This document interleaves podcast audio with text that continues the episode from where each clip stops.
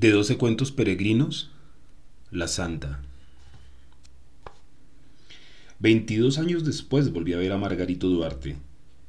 Apareció de pronto en una de las callecitas secretas del Trastevere y me costó trabajo reconocerlo a primera vista por su castellano difícil y su buen talante de romano antiguo. Tenía el cabello blanco y escaso, y no le quedaban rastros de la conducta lúgubre y las ropas funerarias del letrado andino con que había venido a Roma por primera vez pero en el curso de la conversación fui rescatándolo poco a poco de las perfidias de sus años y volví a verlo como era, sigiloso, imprevisible y de una tenacidad de picapedrero. Antes de la segunda taza de café en uno de nuestros bares de otros tiempos, me atreví a hacerle la pregunta que me carcomía por dentro. ¿Qué pasó con la santa? Ahí está la santa, contestó, esperando. Solo el tenor Rafael Rivero Silva y yo podíamos entender la tremenda carga humana de su respuesta. Conocíamos tanto su drama que durante años pensé que Margarito Duarte era el personaje en busca de autor que los novelistas esperamos durante toda una vida. Y si nunca dejé que me encontrara, fue porque el final de su historia me parecía inimaginable. Había venido a Roma en aquella primavera radiante en que Pío XII padecía una crisis de hipo que ni las buenas ni las malas artes de médicos y hechiceros habían logrado remediar. Salía por primera vez de su escarpada aldea del Tolima, en los Andes colombianos, y se le notaba hasta en el modo de dormir. Se presentó una mañana en nuestro consulado con la maleta de pino lustrado que por la forma y el tamaño parecía el estuche de un violonchelo, y le planteó al cónsul el motivo sorprendente de su viaje. El cónsul llamó entonces por teléfono al tenor Rafael Rivero Silva, su compatriota, para que le consiguiera un cuarto en la pensión donde ambos vivíamos. Así lo conocí. Margarito Duarte no había pasado de la escuela primaria, pero su vocación por las bellas letras le había permitido una formación más amplia con la lectura apasionada de cuanto material impreso encontraba a su alcance. A los 18 años, Siendo el escribano del municipio, se casó con una bella muchacha que murió poco después en el parto de la primera hija. Esta, más bella aún que la madre, murió de fiebre esencial a los siete años. Pero la verdadera historia de Margarito Duarte había empezado seis meses antes de su llegada a Roma, cuando hubo de mudar el cementerio de su pueblo para construir una represa. Como todos los habitantes de la región, Margarito desenterró los huesos de sus muertos para llevarlos al cementerio nuevo. La esposa era polvo. En la tumba contigua, por el contrario, la niña seguía intacta después de once años. Tanto que cuando destaparon la caja se sintió el vaho de las rosas frescas con que la habían enterrado. Lo más asombroso, sin embargo, era que el cuerpo carecía de peso. Centenares de curiosos atraídos por el clamor del milagro desbordaron la aldea. No había duda. La incorruptibilidad del cuerpo era un síntoma inequívoco de la santidad. Y hasta el obispo de la diócesis estuvo de acuerdo en que semejante prodigio debía someterse al veredicto del Vaticano. De modo que se hizo una colecta pública para que Margarito Duarte viajara a Roma, a batallar por una causa que ya no era solo suya ni del ámbito estrecho de su aldea, sino un asunto de la nación. Mientras nos contaba su historia en la pensión del apacible barrio de Parioli, Margarito Duarte quitó el candado y abrió la tapa del baúl primoroso. Fue así como el tenor Rivero Silva y yo participamos del milagro. No parecía una momia marchita como las que se ven en tantos museos del mundo, sino una niña vestida de novia que seguirá dormida al cabo de una larga estancia bajo la tierra. La piel era tersa y tibia, y los ojos abiertos eran diáfanos, y causaban la impresión insoportable de que nos veían desde la muerte. El raso y los azahares falsos de la corona no habían resistido el rigor del tiempo con tan buena salud como la piel, pero las rosas que le habían puesto en las manos permanecían vivas. El peso del estuche de pino, en efecto, siguió siendo igual cuando sacamos el cuerpo. Margarito Duarte empezó sus gestiones al día siguiente de la llegada al principio con una ayuda diplomática más compasiva que eficaz, y luego con artimañas se le ocurrieron para sortear los incontables obstáculos del Vaticano. Fue siempre muy reservado sobre sus diligencias, pero se sabía que eran numerosas e inútiles. Hacía contacto con cuantas congregaciones religiosas y fundaciones humanitarias encontraba a su paso, donde lo escuchaban con atención pero sin asombro, y le prometían gestiones inmediatas que nunca culminaron. La verdad es que la época no era la más propicia. Todo lo que tuviera que ver con la Santa Sede había sido postergado hasta que el Papa superara la crisis de hipo, resistente no solo a los más refinados recursos de la medicina académica, sino a toda clase de remedios mágicos que le mandaban del mundo entero. Por fin, en el mes de julio, Pío XII se repuso y fue a vacaciones de verano en Castel Gandolfo. Margarito llevó la santa a la primera audiencia semanal con la esperanza de mostrársela. El papa apareció en el patio interior, en un balcón tan bajo que Margarito pudo ver sus uñas bien pulidas y alcanzó a percibir su hálito de lavanda pero no circuló por entre los turistas que llegaban de todo el mundo para verlo, como Margarito esperaba, sino que pronunció el mismo discurso en seis idiomas y terminó con la bendición general. Al cabo de tantos aplazamientos, Margarito decidió afrontar las cosas en persona y llevó a la Secretaría de Estado una carta manuscrita de casi 60 folios, de la cual no obtuvo respuesta. Él lo había previsto pues el funcionario que la recibió con los formalismos de rigor apenas si se dignó a darle una mirada oficial a la niña muerta, y los empleados que pasaban cerca la miraban sin ningún interés. Uno de ellos le contó que el año anterior habían recibido más de 800 cartas que solicitaban la santificación de cadáveres intactos en distintos lugares del mundo. Margarito pidió por último que se comprobara la ingravidez del cuerpo. El funcionario la comprobó pero se negó a admitirla. Debe ser un caso de sugestión colectiva, dijo. En sus escasas horas libres y en los áridos domingos del verano, Margarito permanecía en su cuarto encarnizado en la lectura de cualquier libro que le pareciera de interés para su causa. A fines de cada mes, por iniciativa propia, escribía en un cuaderno escolar una relación minuciosa de sus gastos con su caligrafía preciosista de amanuense mayor, para rendir cuentas estrictas y oportunas a los contribuyentes de su pueblo. Antes de terminar el año conocía los dédalos de Roma como si hubiera nacido en ellos, y sabía tanto como el que más sobre procesos de canonización. Pero pasó mucho más tiempo antes de que cambiara su vestido fúnebre y el chaleco y el sombrero de magistrado que en la Roma de la época eran propios de algunas sociedades secretas con fines inconfesables. Salía desde muy temprano con el estuche de la santa y a veces regresaba tarde en la noche, exhausto y triste, pero siempre con un rescoldo de luz que le infundía alientos nuevos para el día siguiente. Los santos viven en su tiempo propio, decía. Yo estaba en Roma por primera vez, estudiando en el Centro Experimental de Cine, y viví su calvario con una intensidad inolvidable. La pensión donde vivíamos era en realidad un apartamento moderno a pocos pasos de la villa Borghese, cuya dueña ocupaba dos alcobas y alquilaba cuatro a estudiantes extranjeros.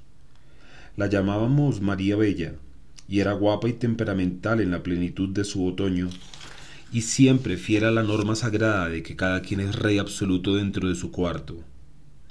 En realidad, la que llevaba el peso de la vida cotidiana era su hermana mayor, la tía Antonieta, un ángel sin alas que le trabajaba por horas durante el día y andaba por todos lados con su balde y su escoba de jerga lustrando más allá de lo posible los mármoles del piso. Fue ella quien nos enseñó a comer los pajaritos cantores que cazaba Bartolino, su esposo, por un mal hábito que le quedó de la guerra, y quien terminaría por llevarse a Margarito a vivir en su casa cuando los recursos no le alcanzaron para los precios de María Bella. Nada menos adecuado para el modo de ser de Margarito que aquella casa sin ley. Cada hora nos reservaba una novedad, hasta en la madrugada, cuando nos despertaba el rugido pavoroso del león en el zoológico de la villa Borghese. El tenero Rivero Silva se había ganado el privilegio de que los romanos no se resintieran con sus ensayos tempraneros. Se levantaba a las seis, se daba su baño medicinal de agua helada y se arreglaba la barba y las cejas de Mefistófeles, y solo cuando ya estaba listo con la bata de cuadros escoceses, la bufanda de seda china y su agua de colonia personal, se entregaba en cuerpo y alma a sus ejercicios de canto. Abría de par en par la ventana del cuarto, aun con las estrellas del invierno, y empezaba por calentar la voz con fraseos progresivos de grandes áreas de amor hasta que se soltaba a cantar a plena voz. La expectativa diaria era que cuando daba el do de pecho le contestaba el león de la villa borghese con un rugido de temblor de tierra. Eres San Marco reencarnado, filio mío, exclamaba la tía Antonieta asombrada de veras. Solo él podía hablar con los leones.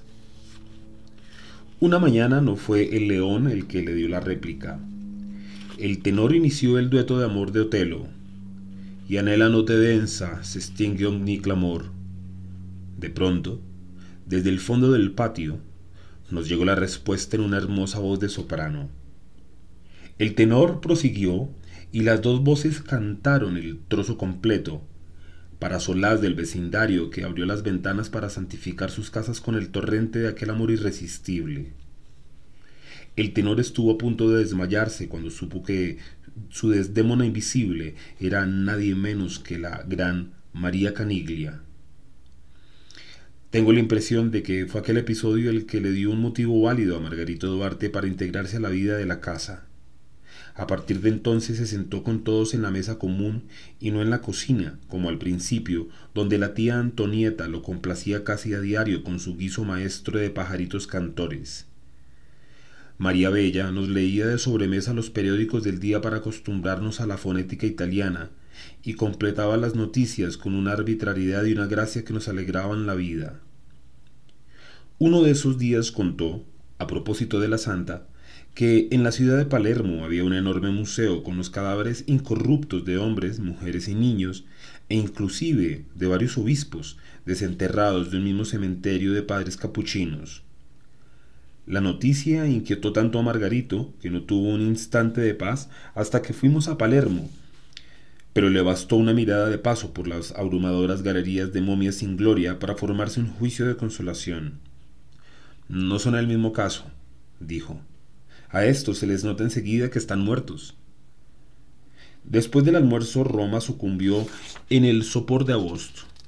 El sol de mediodía se quedaba inmóvil en el centro del cielo y en el silencio de las dos de la tarde solo se oía el rumor del agua, que es la voz natural de Roma. Pero hacia las siete de la noche las ventanas se abrían de golpe para convocar el aire fresco que empezaba a moverse, y una muchedumbre jubilosa se echaba a las calles sin ningún propósito distinto que el de vivir, en medio de los petardos de las motocicletas, los gritos de los vendedores de sandía y las canciones de amor entre las flores de las terrazas. El tenor y yo no hacíamos la siesta, Íbamos en su Vespa, él conduciendo y yo en la parrilla, y le llevábamos helados y chocolates a las putitas de verano que mariposeaban bajo los laureles centenarios de la villa borghese, en busca de turistas desvelados a pleno sol. Eran bellas, pobres y cariñosas, como la mayoría de las italianas de aquel tiempo, vestidas de organza azul, de popelina rosada, de lino verde, y se protegían del sol con las sombrillas apolilladas por las lluvias de la guerra reciente.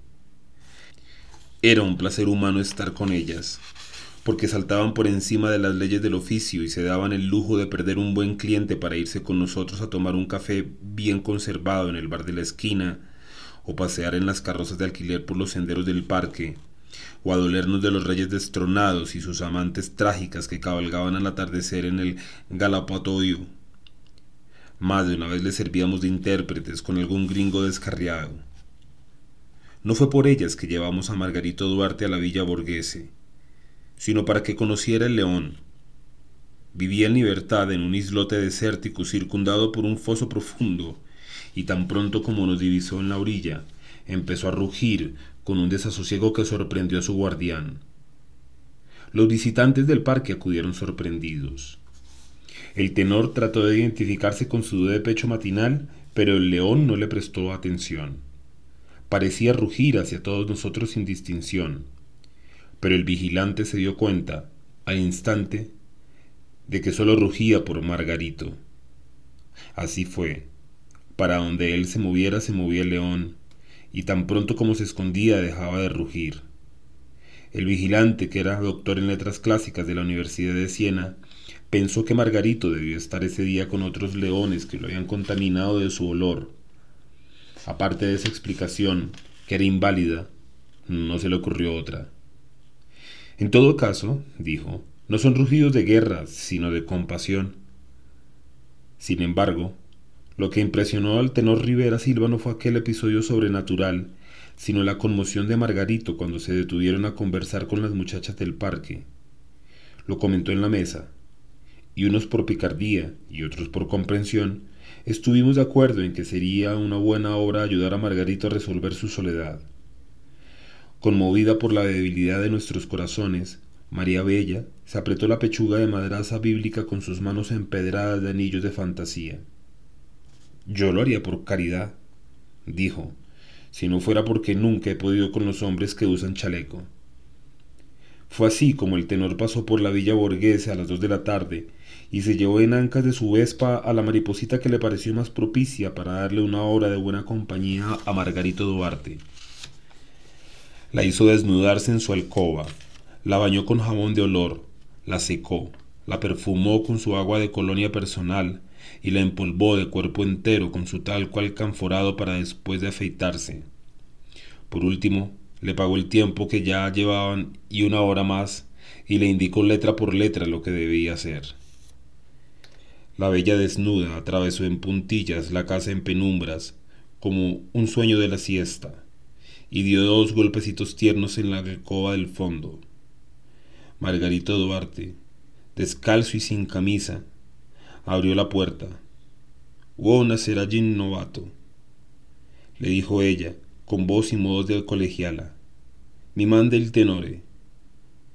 Margarito asimiló el golpe con una gran dignidad. Acabó de abrir la puerta para darle paso, y ella se tendió en la cama mientras él se ponía a toda prisa la camisa y los zapatos para atenderla con el debido respeto. Luego se sentó a su lado en una silla e inició la conversación. Sorprendida, la muchacha le dijo que se diera prisa, pues solo disponían de una hora. Él no se dio por enterado.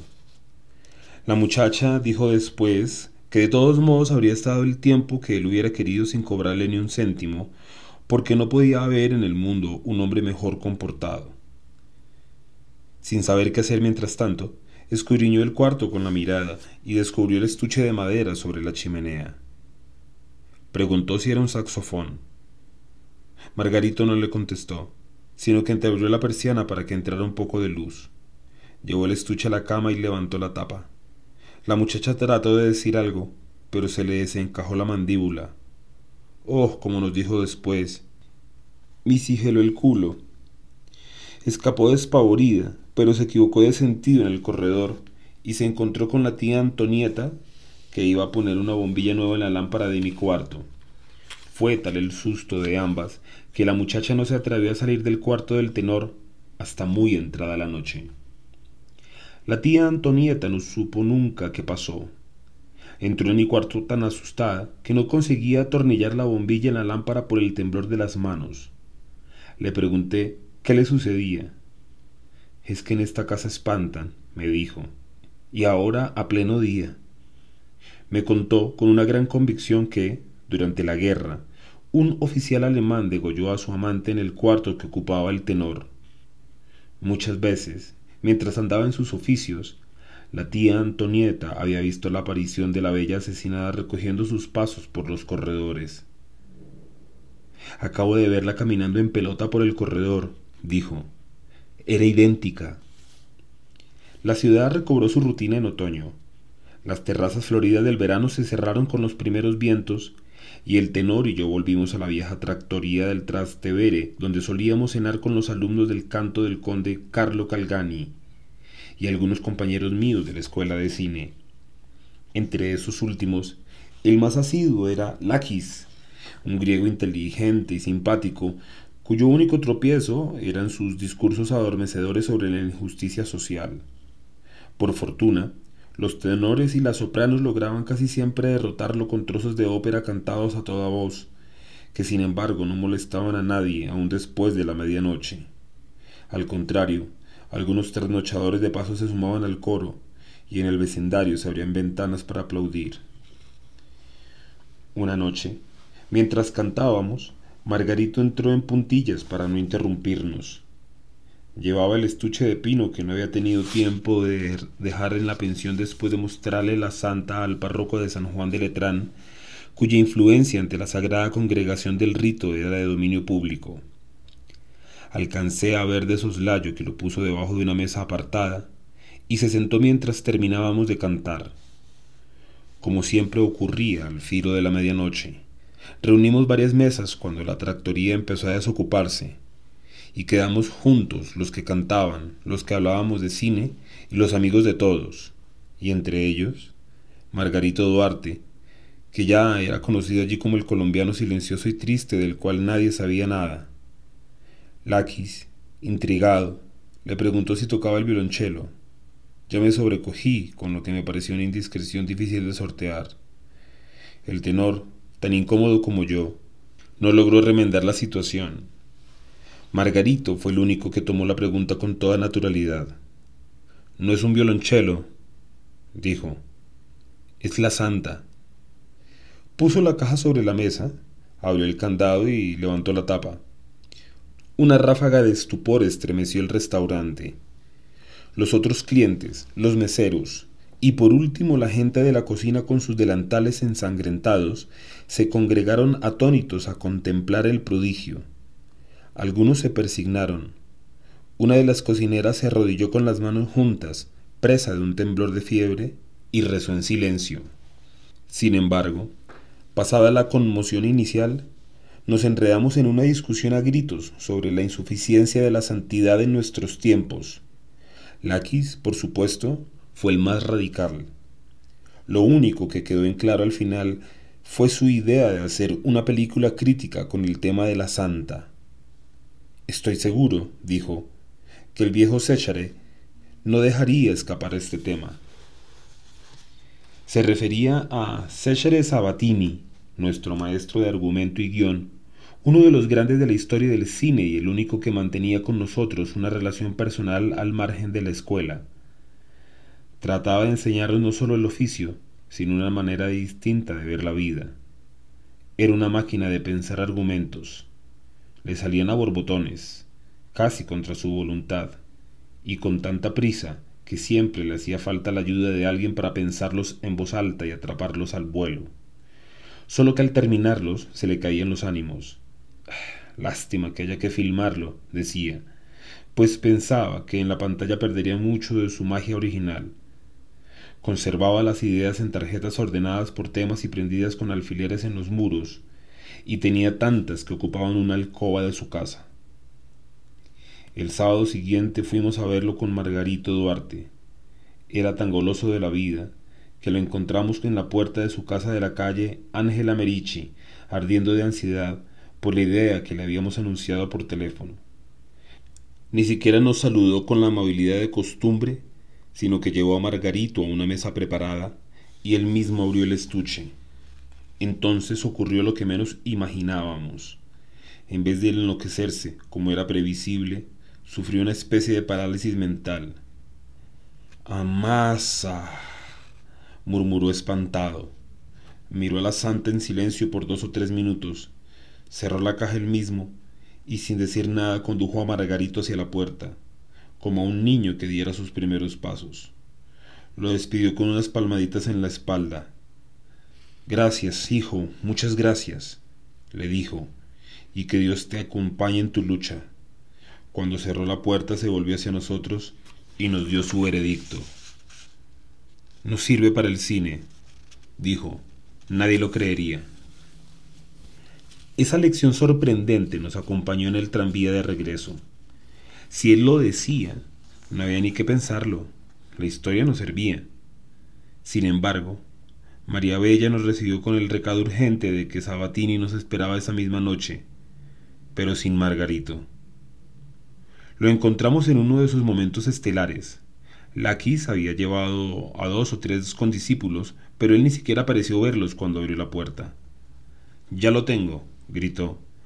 La película será un cañonazo si Margarito hace el milagro de resucitar a la niña. ¿En la película o en la vida? le pregunté. Él reprimió la contrariedad. No seas tonto, me dijo. Pero enseguida le dimos en los ojos el destello de una idea irresistible, a no ser que sea capaz de resucitarle en la vida real, dijo, y reflexionó en serio. Debería probar. Fue solo una tentación instantánea, antes de retomar el hilo. Empezó a pasearse por la casa como un loco feliz, gesticulando a manotadas y recitando la película a grandes voces. Lo escuchábamos deslumbrados, con la impresión de estar viendo las imágenes como pájaros fosforescentes que se le escapaban en tropel y volaban enloquecidos por toda la casa. Una noche, dijo, cuando ya han muerto como veinte papas que no los recibieron, Margarito entra en su casa, cansado y viejo, abre la caja, le acaricia la cara a la muertita y le dice con toda la ternura del mundo, por el amor de tu padre, hijita, levántate y anda. Nos miró a todos y remató con un gesto triunfal. Y la niña se levanta. Algo esperaba de nosotros, pero estábamos tan perplejos que no encontrábamos qué decir. Salvó Lakis, el griego, que levantó el dedo, como en la escuela, para pedir la palabra. Mi problema es que no lo creo, dijo, y ante nuestra sorpresa se dirigió directo a Sabatini. Perdóneme, maestro, pero no lo creo. Y entonces fue Sabatini el que se quedó atónito. ¿Y por qué no? ¿Qué sé yo? dijo Lakis angustiado. Es que no puede ser. Amasa. gritó entonces el maestro, con un estruendo que debió oírse en el barrio entero. Eso es lo que más me jode de los estalinistas, que no creen en la realidad. En los quince años siguientes, según él mismo me contó, Margarito llevó la santa a Castel Gandolfo por si se daba la ocasión de mostrarla. En una audiencia de unos doscientos peregrinos de América Latina alcanzó a contar su historia, entre empujones y codazos, al benévolo Juan XXIII, pero no pudo mostrarle la niña porque debió dejarla a la entrada, junto con los morrales de otros peregrinos, que en previsión de un atentado. El Papa lo escuchó con tanta atención como le fue posible entre la muchedumbre, y le dio en la mejilla una palmadita de aliento. Bravo, fligio mío, le dijo. Dios premiará tu perseverancia.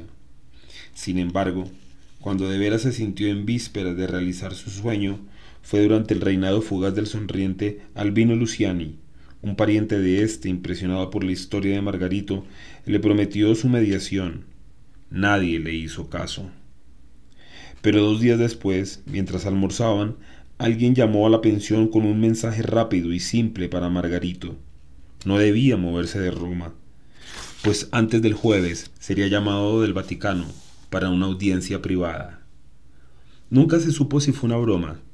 Margarito creía que no, y se mantuvo alerta. No salió de la casa. Si tenía que ir al baño lo anunciaba en voz alta. Voy al baño. María Bella, siempre graciosa en los primeros albores de la vejez, soltaba su carcajada de mujer libre. Ya lo sabemos, Margarito, gritaba, por si te llama el Papa. La semana siguiente, dos días antes del telefonema anunciado, Margarito se derrumbó ante el titular del periódico que deslizaron por debajo de la puerta. Morto il Papa. Por un instante lo sostuvo en vilo la ilusión de que era un periódico atrasado que habían llevado por equivocación, pues no era fácil creer que se muriera un papa cada mes. Pero así fue.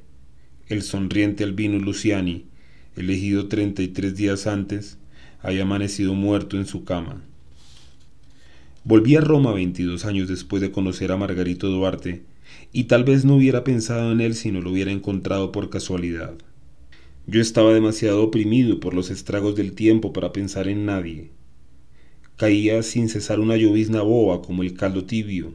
La luz de diamante de otros tiempos se había vuelto turbia, y los lugares que habían sido míos y sustentaban mis nostalgias eran otros y ajenos. La casa donde estuvo la pensión seguía siendo la misma, pero nadie dio razón de María Bella. Nadie contestaba en seis números de teléfonos que el tenor Rivero Silva me había mandado a través de los años. En un almuerzo con la nueva gente de cine evoqué la memoria de mi maestro y un silencio súbito aleteó sobre la mesa por un instante hasta que alguien se atrevió a decir Sabatini sentito. Así era. Nadie había oído hablar de él. Los árboles de la villa borghese estaban desgreñados bajo la lluvia. El galopatorio de las princesas tristes había sido devorado por una maleza sin flores, y las bellas de antaño habían sido sustituidas por atletas andróginos travestidos de manolas. El único sobreviviente de una fauna extinguida era el viejo león, sarnoso y acatarrado, en su isla de aguas marchitas. Nadie cantaba ni se moría de amor en las trayectorias plastificadas de la Plaza de España, pues la Roma de nuestras nostalgias era ya otra Roma antigua dentro de la antigua Roma de los Césares. De pronto, una voz que podía venir del más allá me paró en seco, en una callecita del Trastevere. Hola, poeta. Era él, viejo y cansado. Habían muerto cinco papas. La Roma eterna mostraba los primeros síntomas de la decrepitud y él seguía esperando. He esperado tanto que ya no puede faltar mucho más, me dijo al despedirse, después de casi cuatro horas de añoranzas. Puede ser cosa de meses. Se fue arrastrando los pies por el medio de la calle, con sus botas de guerra y su gorra descolorida de romano viejo, sin preocuparse de los charcos de lluvia donde la luz empezaba a pudrirse. Entonces no tuve ya ninguna duda, si es que alguna vez la tuve de que el santo era él, sin darse cuenta, a través del cuerpo incorrupto de su hija. Llevaba ya 22 años luchando en vida por la causa legítima de su propia canonización. Agosto de 1981.